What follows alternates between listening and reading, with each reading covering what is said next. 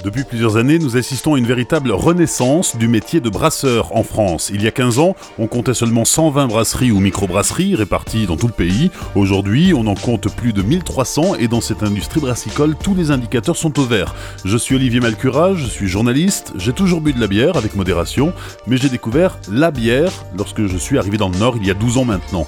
Derrière la mousse se cache le brasseur. Ce sont des gens généreux, authentiques, passionnés avec une histoire singulière. J'ai bossé pendant 25 ans pour une multinationale où j'étais très content, euh, mais je me suis dit un jour que si je restais dans cette multinationale, je vais y rester jusqu'à ma retraite et je n'aurais fait qu'une chose, c'est vendre un seul produit toute ma vie.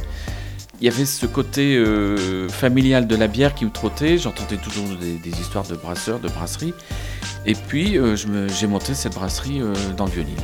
Pour la première saison, au rythme d'un vendredi sur deux, nous irons à la rencontre des brasseurs des Hauts-de-France. Nous visiterons des brasseries et nous goûterons des bières made in Hauts-de-France, des plus classiques aux plus originales. On vient de goûter une bière, c'est un style barley wine, en fait dans laquelle on a euh, laissé un petit peu infuser des coquilles d'huîtres mais fumées. Et en fait, ça apporte un petit goût iodé en fait à la bière, un petit peu fumé. C'est super intéressant, c'est des bières dégustation. Rendez-vous à partir du vendredi 28 septembre et d'ici là, découvrez le Podcapsuleur sur Facebook et sur Twitter.